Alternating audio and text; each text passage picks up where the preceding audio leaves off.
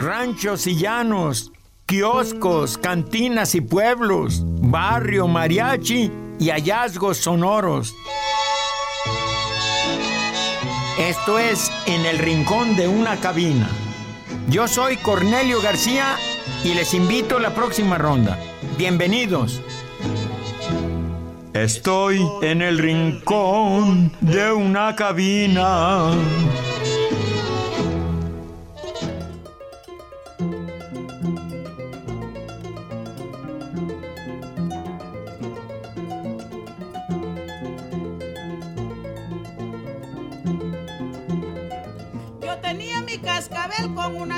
Morada, con una cinta morada yo tenía mi cascabel.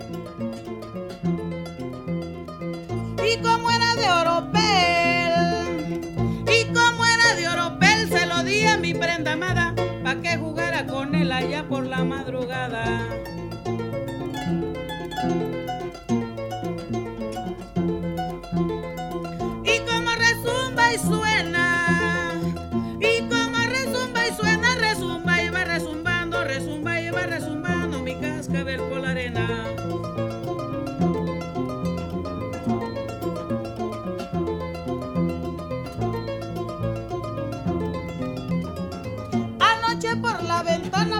Platicando con Leonor, platicando con Leonor anoche por la ventana. Me dijo que le cantara, me dijo que le cantara un cascabel por menor y que no me demorara, me lo pedía por favor. Y como resumba y suena, y como resumba y suena, resumba y va resumbando,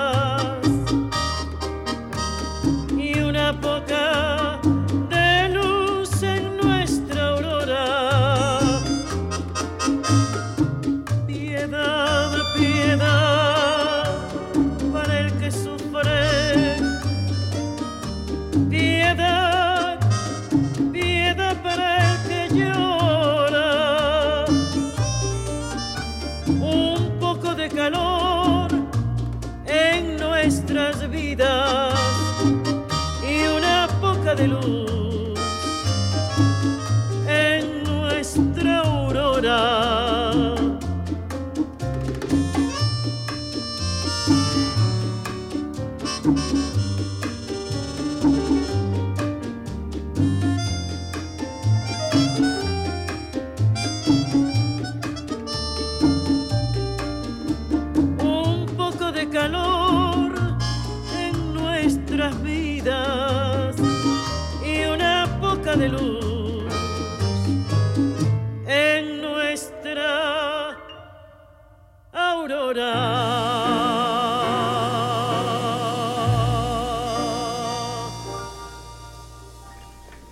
Buenas tardes, Perla Padilla. Buenas tardes, maestro. Buenas tardes, Fabián Pelayo. Dice que buenas tardes. Aquí andamos. ¿Qué trae usted con su micrófono? Me ando acomodando. Bueno, bueno, ya me hubiera regañado a mí si anduviera moviéndolo a la hora de transmisión. Oiga, usted cada vez me sorprende más. Tan joven y con estos gustos, ¿qué es eso que acabamos de escuchar tan raro? Bueno, acabamos de escuchar a dos grandes mujeres veracruzanas, Sí, jarochas, morenas. morenas afrodescendientes, Sí. orgullosamente, sí, mujeres poderosas que destacaron mucho. dentro de su cultura y a nivel internacional también. Sí, Ellas son la señora Graciana Silva García, que nos deleitó interpretando el cascabel con eh, su arpa sí ella y toca con el su arpa. voz. Es rarísimo una mujer tocando el arpa en. Veracruz o aquí. Esta, este son el cascabel de la autoría de otro gran eh, autor, Lorenzo Barcelata. No más. Y escuchamos también posteriormente a la gran Antonia del Carmen Peregrino Álvarez, mejor conocida como Toña la Negra, interpretar Oración Caribe de la autoría de Ángel Agustín María Carlos Fausto Mariano Alfonso del Sagrado Corazón de Jesús Lara y Aguirre del Pino. Qué barbaridad. ¿Quién fue ese? Agustín Lara. Qué nombrecito tan largo. Bueno, anoche estábamos comentando que así como Chabela Vargas decía que los mexicanos nacen donde les da su gana, pues los jarochos también, porque aunque el señor Agustín Lara no nació en Veracruz, él se sentía de allá y él era de allí. Su, al- Entonces, su su alma. alma, su sentimiento, Sí, su querencia estuvo ahí en Veracruz y le compuso a este puerto mucha música. mucha música Sí, mucha inolvidable, Sí, como lo que acabamos de escuchar con una de sus mejores intérpretes, por cierto, que él mismo eh, lo consideraba así. Y muchas canciones como esta, sobre todo, las estrenó eh, la señora Antonia en aquella emblemática XCW en la hora azul. Toña la Negra. Doña la Negra, sí. Entonces, este programa está dedicado a estas dos grandes Sí. de la música. Sí. eh, y bueno, pues esperamos que a, a- a nuestra audiencia les esté gustando esta combinación. Estamos escuchando lo folclórico con la Negra Graciana Sí. y lo popular con Toña la Negra. Y luego léanos la biografía de cada una si se puede para Claro, es muy, eh, a pesar de, de la, de todo lo que ellas compartían, es- esa cultura y esa, eh, el origen, ellas pues tuvieron una vida muy diferente mucho muy diferente. y sus estilos también los vemos que este también son muy diferentes. Sin embargo, pues obviamente sus vidas son muy interesantes. Sí. Y hoy las vamos a conocer. Vamos a conocer la historia de Graciana Silva García, que nació en Puente Izcoalco en un 18 de diciembre de 1939 y fallece en Veracruz un 29 de julio del 2013 y es eh, conocida artísticamente como la Negra Graciana, que fue eh, cantante e intérprete del arpa, sobre todo de sones jarochos, donde ella misma en las entrevistas decía que ella tocaba a la antigüita. Sí. Es lo sabroso. Es lo sabroso, es, ese es el saborcito que ella le pone a sus interpretaciones.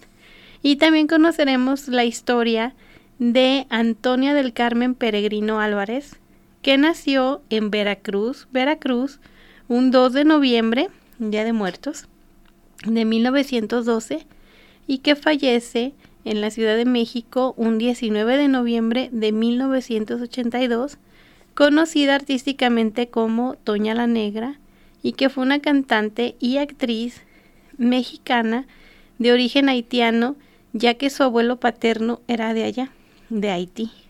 Ella ya nació aquí en México. Diles Y- dónde nació.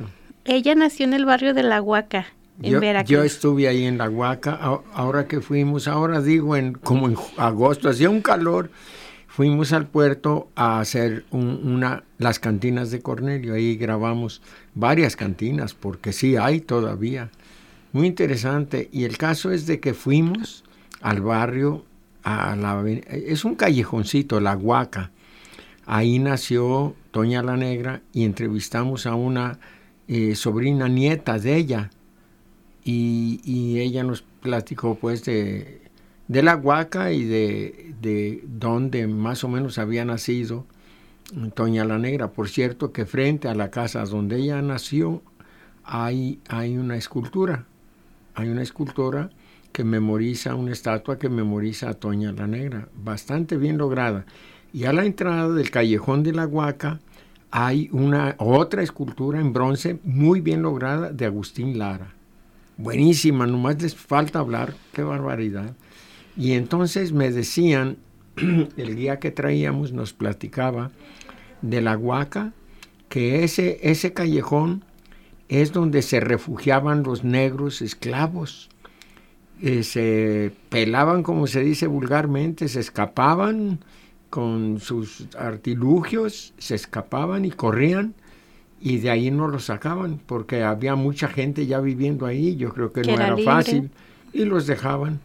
Y entonces me dicen que, que los negros, los esclavos que llegaban ahí, empezaban, buscaban madera de los barcos que naufragaban y salía la madera con la marea y las, los tablones que encontraban por la playa se lo llevaban y con eso construían sus casas.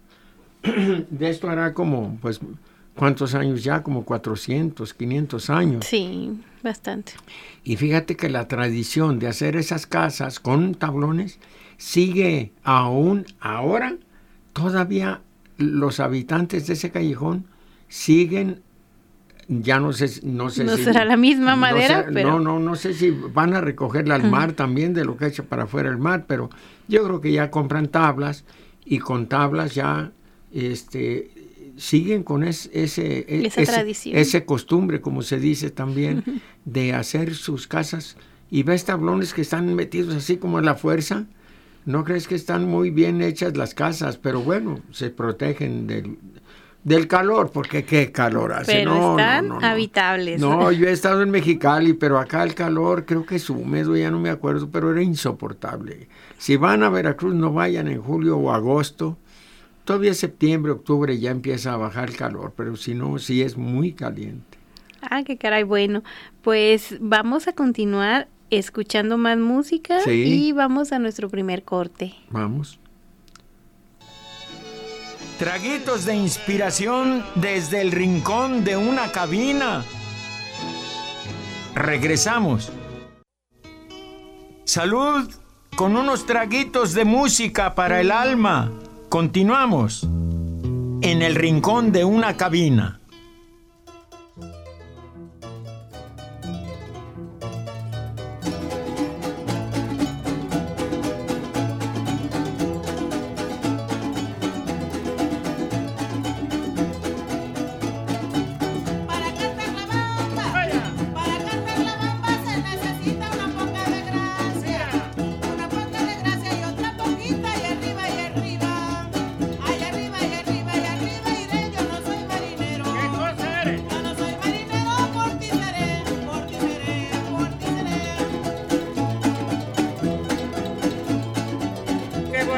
La bamba, qué bonita es la bamba en la madrugada cuando todos la bailan, cuando todos la bailan en enramada y arriba y arriba, arribita y arriba y arriba iré, yo no soy marinero, ¿Qué cosa eres, yo no soy marinero, por ti seré, por ti seré, por ti seré.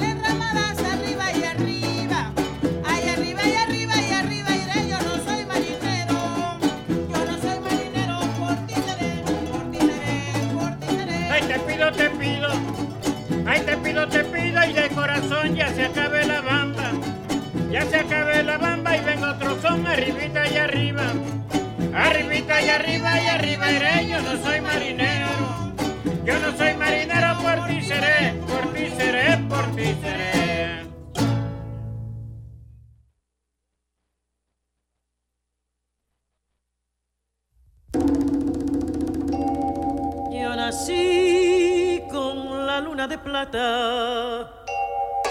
Y nací con alma de pirata.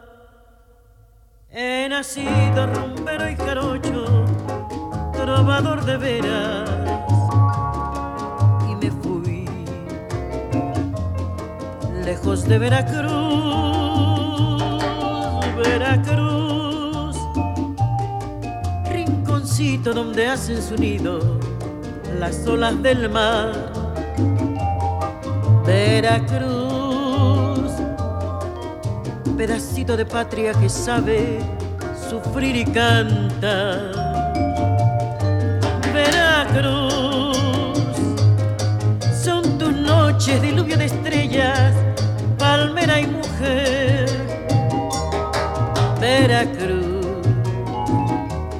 vibra en mi ser. Tus playas lejanas tendré que volver.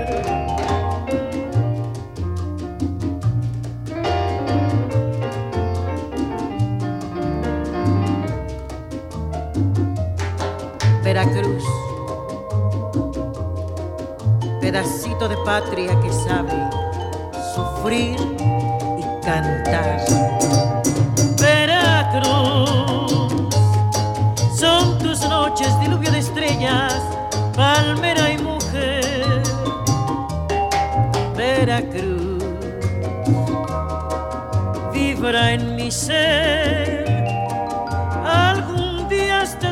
Tus playas lejanas tendré que volver.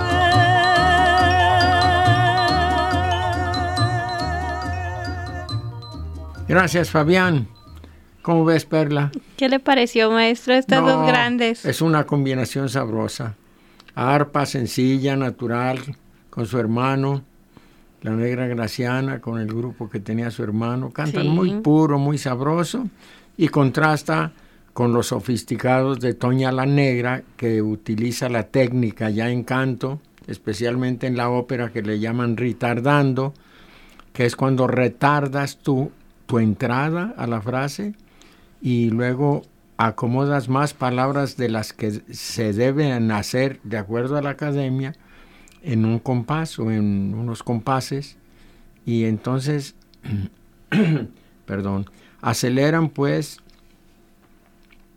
eh, la métrica o sea que entran rap- eh, entran tardecito y luego aceleran y, meten más palabras de lo debido pero acaban a tiempo con el compás y luego a veces se retrasan, por eso retardando, se atrasan poquito y crees que no van a llegar a tiempo a, a la frase, al final de la frase, y sí lo logran. O sea que van jugando con, con el tiempo, con el, el- el espacio matemático en lo que es cantar. Y lo, lo logran porque eh, juegan con eso.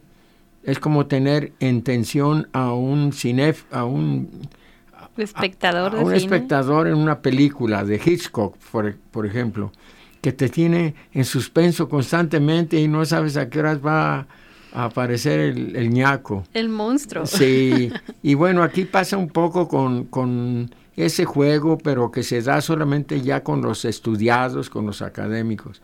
La negra Graciana, pues nunca haría algo así, porque ella canta, es más, ni vibra la voz, ella echa su voz al viento plana, llana, como los llaneros de Colombia y Venezuela, que casi es lo mismo, pero no es igual. Pero no es igual, así es. Bueno, al entrar en esta sección del programa escuchamos la famosísima Bamba, interpretada por eh, Graciana, y eh, que, como lo comentamos, ella interpreta virtuosamente el arpa. Y después escuchamos Veracruz con Toña la Negra, de la autoría del señor Agustín Lara, o lógicamente. Bueno, cuando cantó La Negra Graciana, fíjate que es más potente la voz de su hermano, que es el que dice el- Sí. la segunda, bueno, la, como la contestación. o la otra parte, como que tiene más, más volumen él en la voz, o será que los, los ingenieros Lo no, no colocaron. ecualizaron bien o algo pasó ahí, pero se oye más fuerte la voz de- del hermano, que hay que darle crédito también a su hermano y su nombre Sí. y el de su grupo. Muy bueno el moreno ¿eh? para, para cantar, tiene mucho sabor también. Sí. Pues era una familia de Era una músicos. familia de ¿verdad? músicos, ¿Nos sí. puedes leer un poquito sobre eso? Claro que sí, maestro. Eh, antes quisiera enviar un saludo porque nos están escuchando. Ah, por favor, Este, comuníquense. Sí, comuníquense por favor al 33 30 21 41 36. Aquí estamos por WhatsApp leyendo sus comentarios. Por favor. El señor Sergio Muñoz, a quien le Ah, enviamos un gran saludo. Me suena como que lo conozco. Claro, como que muy bien. Sí. Dice saludos y felicidades por el reconocimiento obtenido. Gracias por difundir la cultura de la región. Excelente programa, Veracruz, tan lindo lugar con música alegre. Y eh, quiero yo también felicitar al maestro Cornelio García Ramírez. Ah, ya vamos a empezar. Yo Claro. Tan, tan tímido que soy. Pues aunque sea tímido, eh, acaba de ser reconocido con el Premio Jalisco de Periodismo en la categoría Despertador Americano por su trayectoria detrás de estos micrófonos, dando a conocer la cultura de nuestro estado. Felicidades, maestro. Gracias, señorita, señora.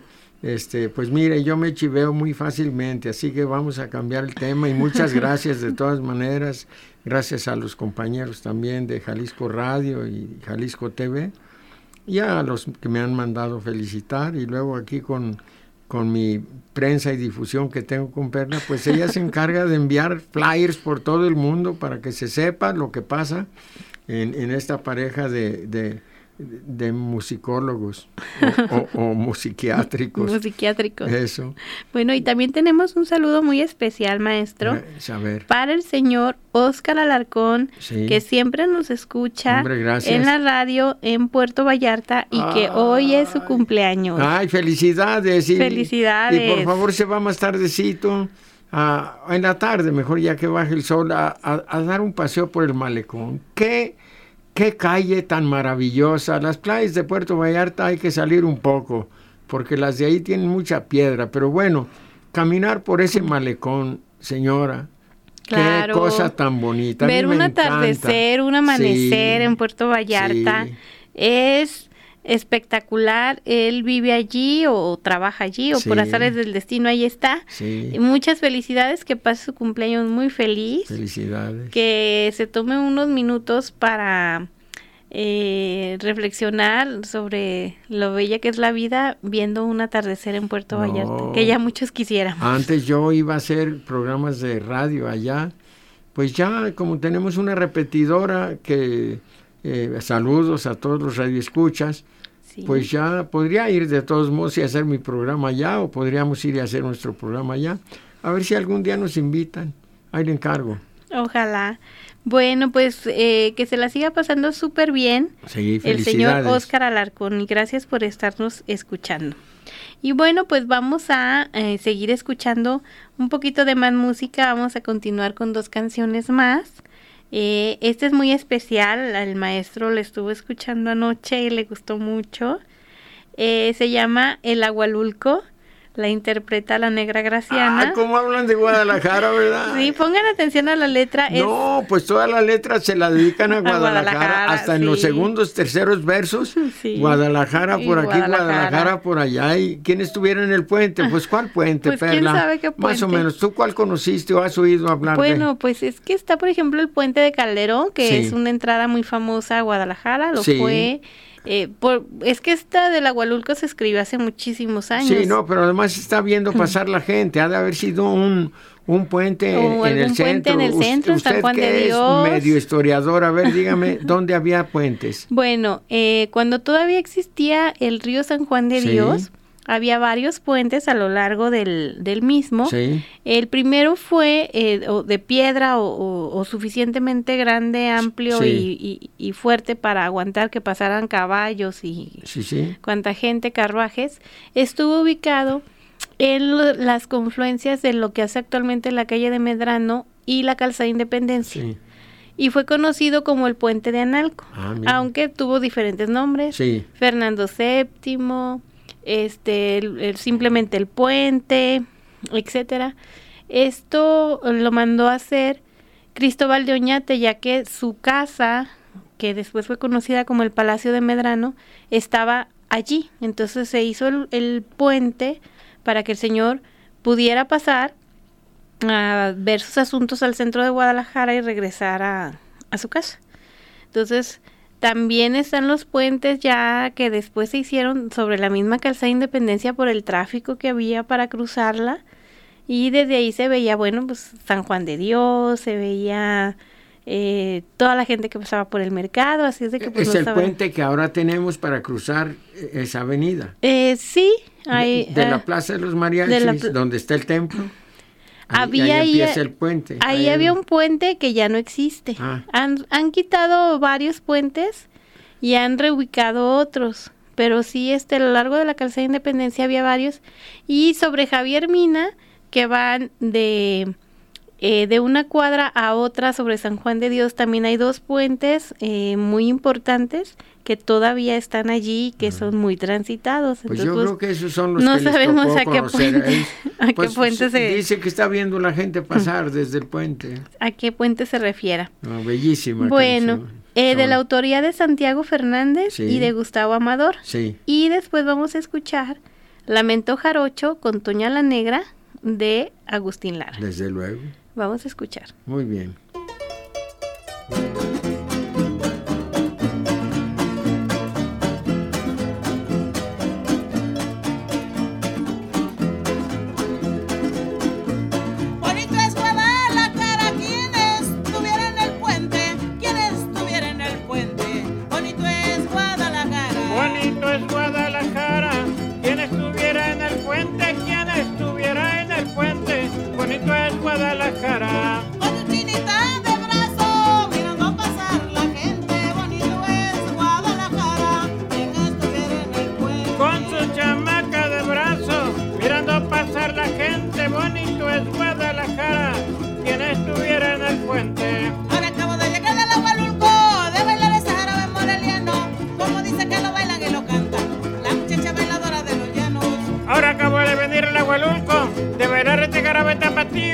Como dice que lo cantan y lo bailan, la muchacha bailadora del bajío. ¡Vaya! Ay,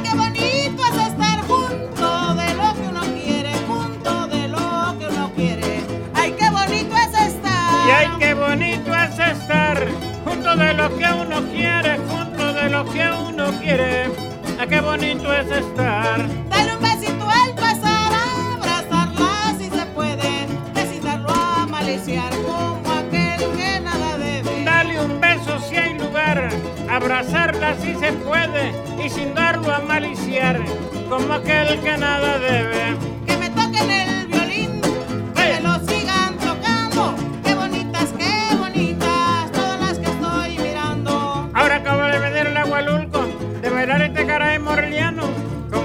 lo cantan y lo bailan, la muchacha bailadora de los llanos.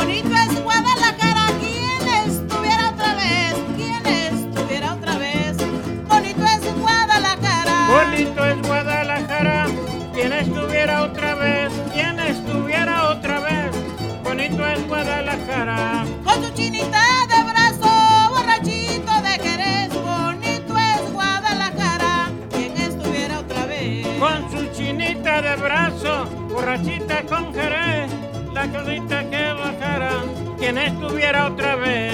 Ahora acabo de llegar del Agualulco, la baila de ese jarabe de Morelia. Como dice que lo bailan y lo cantan, la muchacha bailadora de mi tierra. Ahora acabo de venir al Agualulco, de verar este grave tapatío, como dice que lo canten y lo bailan, la muchacha lo algo del bajío.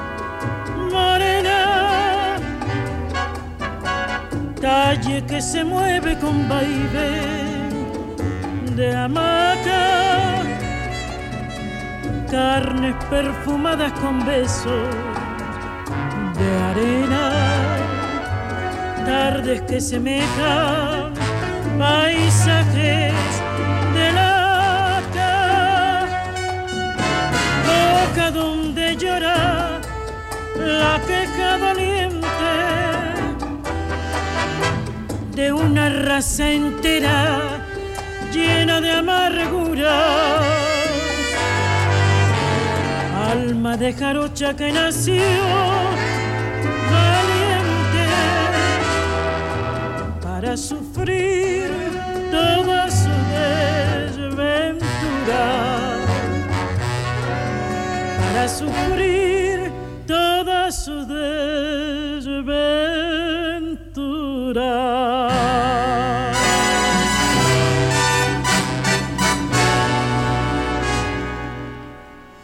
Gracias, Fabián. ¿Qué le pareció, maestro? No, pues me sigue gustando el contraste. Oye, pero qué maravilla cómo hablan de Guadalajara. Y es que yo tuve am- amigos jarochos y adoran Guadalajara. Pues es un contraste entre aquellas tierras y estas, hasta para hablar. ¿No ves cómo se comen las heces? Sí, además estamos de un extremo en diferentes océanos, Sí. pero somos parte del mismo México. Así entonces es. Fíjate que yo, tenía un amigo veracruzano allá por el rumbo de Tuxpan, de un ranchito que se llamaba Suchil, y había que cruzar el río de Tuxpan para llegar a Suchil. Y llegamos a bañarnos en ese río eh, muy caudaloso de Tuxpan. Ay, qué y- bonito. y me acuerdo- La tierra de la fiesta eterna. Así es. Y me acuerdo que en ese ranchito de sus familiares a donde llegamos con sus tíos, había un señor que, que cantaba versitos y, y acarreaba agua en, en una parihuela, que es un palo que ponen con dos mecates que lleva dos botes alcoholeros de agua. Y le decían la vaca porque tuvo un pleito con un señor y le, le dio un machetazo en la boca y le tumbó los dientes superiores. Y sabrás que las vacas no tienen dientes, creo que ellas, no- las vacas no tienen dientes en, en la encía inferior. Es, un ra- es algo muy raro y yo les daba molcates en el hocico y, y pues me- sí me acuerdo que les faltaban dientes en una de las dos. Ay, qué raro. Sí, encías. Y, y el caso es de que dice, pero yo me vengué, ya sabía qué horas pasaba a ordeñar y me trepé a un mango y lo esperé a las 5 de la mañana que pasaba. Y cuando iba, pasando, que me le echo encima con un machete también yo y órale a la, Ay, Dios a la mío. cabeza. Haz de cuenta que, que- que le pegas a una calabaza. Ay, no se me olvida esa historia de no, ese señor. no, bueno, mira, Juan Rulfo también se Ah, pinta sí, solo. también hacía Bueno, sus- para que veas, sus- pero sus eh, eso es, esto es de la realidad, algo que me contó la vaca.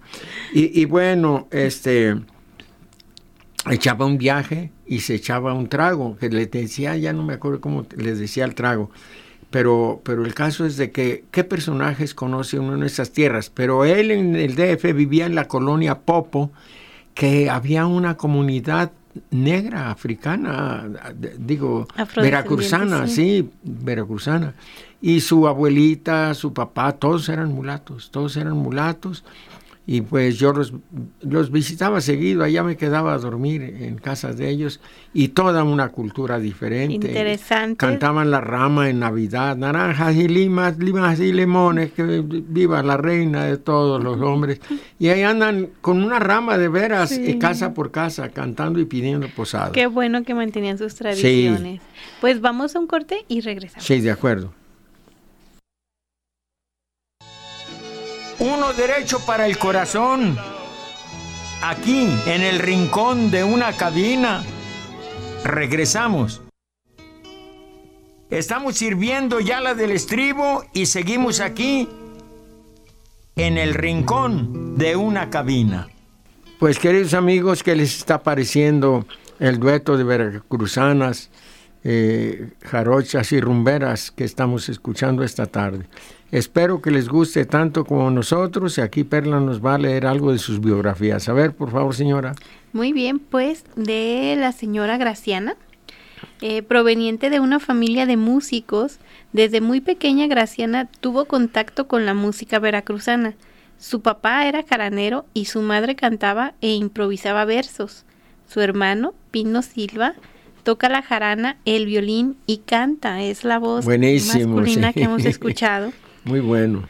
y formó parte de su grupo de músicos y algunos de sus tíos son arpistas también. Aprendió a tocar el arpa a la edad de 10 años cuando su padre, a cambio de un lechón, le pidió a un arpista invidente llamado Rodrigo Rodríguez que le enseñara a tocar el arpa a su hijo Pino. Sin embargo, mientras Pino escuchaba las lecciones, Graciana tomaba una silla se fijaba y aprendía las posiciones de los dedos. ¿Qué tal?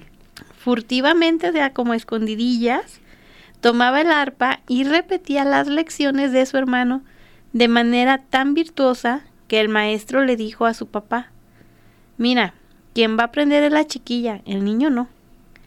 Cuando el señor este maestro empezó a afinar el arpa, sentí como si me diera un salto al corazón. Fue entonces que me dije, yo voy a tocar el arpa, afirmó Graciana años después. Ella estuvo casada en dos ocasiones y fue madre de ocho hijos. Mírala. Bueno, pues es que eh, Veracruz todo es por mucho. Sí, mucho amor. En la juventud de Graciana, su padre la llevaba a las tradicionales fiestas de la región para tocar con su grupo musical, con el que se ganaba la vida, y el público se maravillaba que una jovencita pudiera tocar el arpa con tal sensibilidad y dominio. La fama de Graciana se extendió por los alrededores de Veracruz. Su maestro, Rodrigo Rodríguez, siempre se mantuvo como su guía, y ella rechazó ofertas de otros músicos que le ofrecían enseñarle otras técnicas. Ella decía, yo solo puedo hacerlo de la manera que me enseñaron. Feo o bonito es mi forma de tocar. Mis esperanzas y entusiasmo siempre han salido del arpa. Simplemente me viene del corazón. Al principio tocaba el arpa con los arpegios usuales, hasta que muy pronto tuvo la destreza necesaria para los rápidos cambios e improvisaciones que se convirtieron en su sello característico. Durante muchos años recorrió con su arpa casi todos los bares del puerto de Veracruz, lo cual le valió para ser conocida por la gente que frecuentaba los portales de la calle del Lerdo. En uno de esos bares conoció a Eduardo Llerenas, productor musical y fundador de la disquera independiente Sí. Discos Corazón, quien quedó sorprendido por la gracia de su voz, ingenio y virtuosismo, El señor Llerena regresó varias noches consecutivas y le propuso hacer una grabación a Graciana, y ella aceptó. Y en 1994 grabaron La Negra Graciana, Sones Jarochos con el trío Silva, que es lo que estamos escuchando en esta ocasión. Al hacer esto, la llevó a recorrer Europa y toda América Latina. Entonces, con este disco ella traspasó fronteras y eh, puso su sello particular en la historia de la música veracruzana. Llerenas fue un gran productor en los discos Corazón con S y él y su esposa, también musicóloga. Y bueno, pues eh, era un gran promotor también de los músicos, los llevaba, les organizaba y se los llevaba a Europa. Fíjate qué maravilla de hombre, sí, Llerenas. Sí. Y bueno, ahora vamos a, a comentar sobre la señora Antonia del Carmen Peregrino Álvarez. Eh, como comentamos hace unos minutos, ella nació en el barrio de La Huaca. Su padre fue don Timoteo Peregrino Reyes, tocaba la guitarra y trabajaba como abridor de las cajas que llegaban del puerto. Ah, Fue, yo, yo creo que abridor de los conciertos. no, fue además Ah, uno de los fundadores del gremio de cargadores y abridores de comercio del puerto de Veracruz. Mira. Y su mamá, doña Daría Álvarez Campos, cantaba en las reuniones familiares. Su abuelo paterno, don Severo Peregrino, era haitiano y había emigrado a México en el siglo XIX. Eh, la señora Antonia ya para 1927 se había casado con el señor Guillermo Cházaro Ahumada, quien la llevó a la Ciudad de México con su primer hijo de solo 40 días de nacido.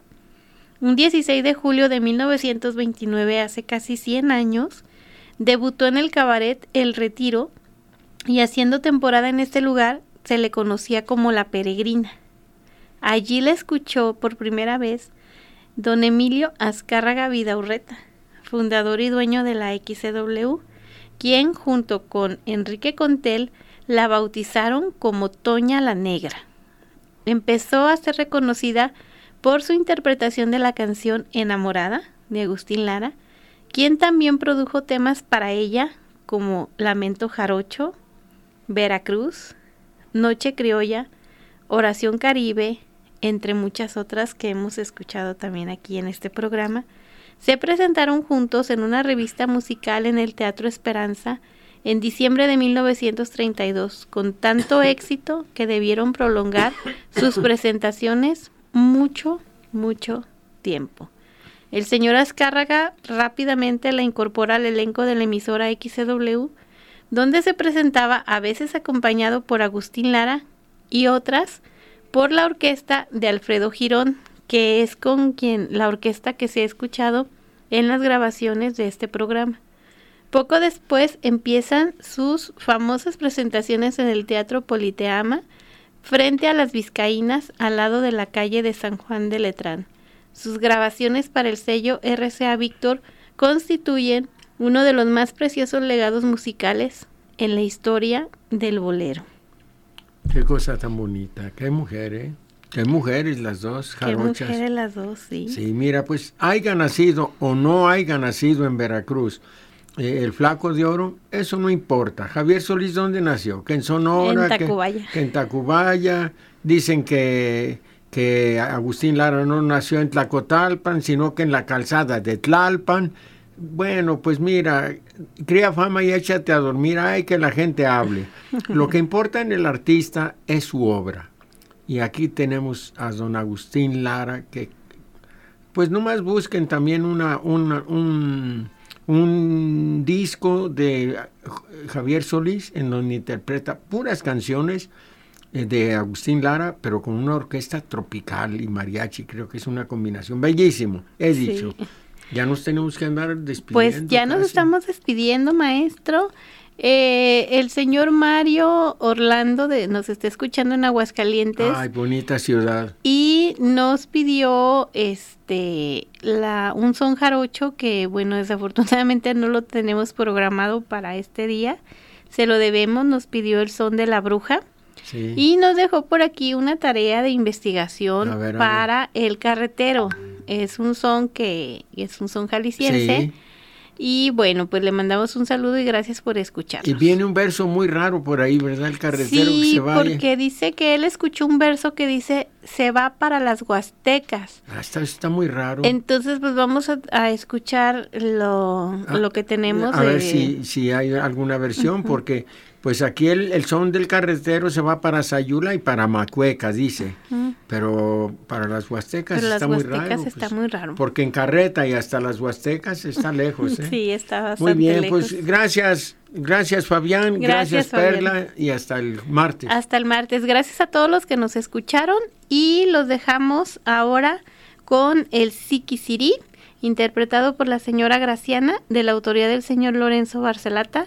Y vamos a cerrar del gran Gonzalo Curiel Tapatío, Vereda Tropical, interpretado por la señora Toña la Negra. Gracias, hasta el martes. Hasta el martes.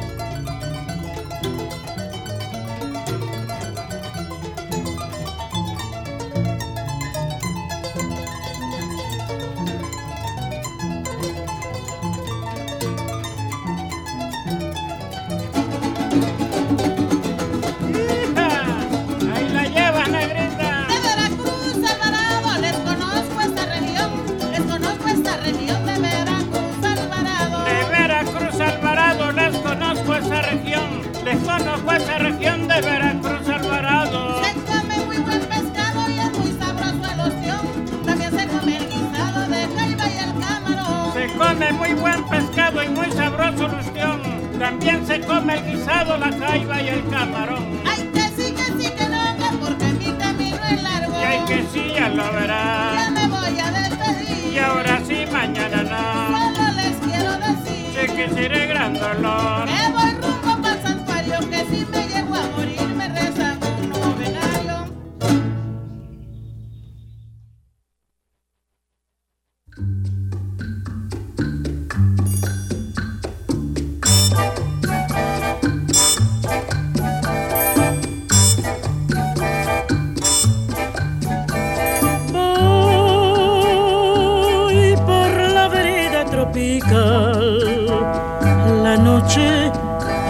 Quietud, con su perfume de humedad.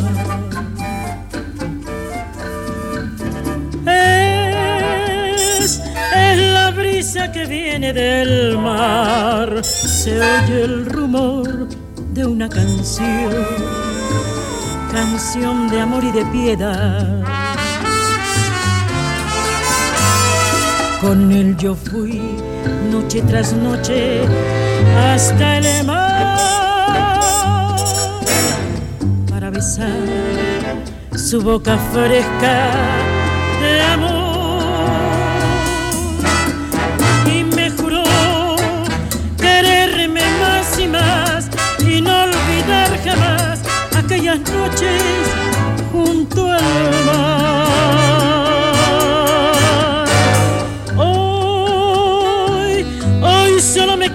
recordar, mis ojos mueren de llorar y el alma muere de esperar. La ra ra ra, la ra ra.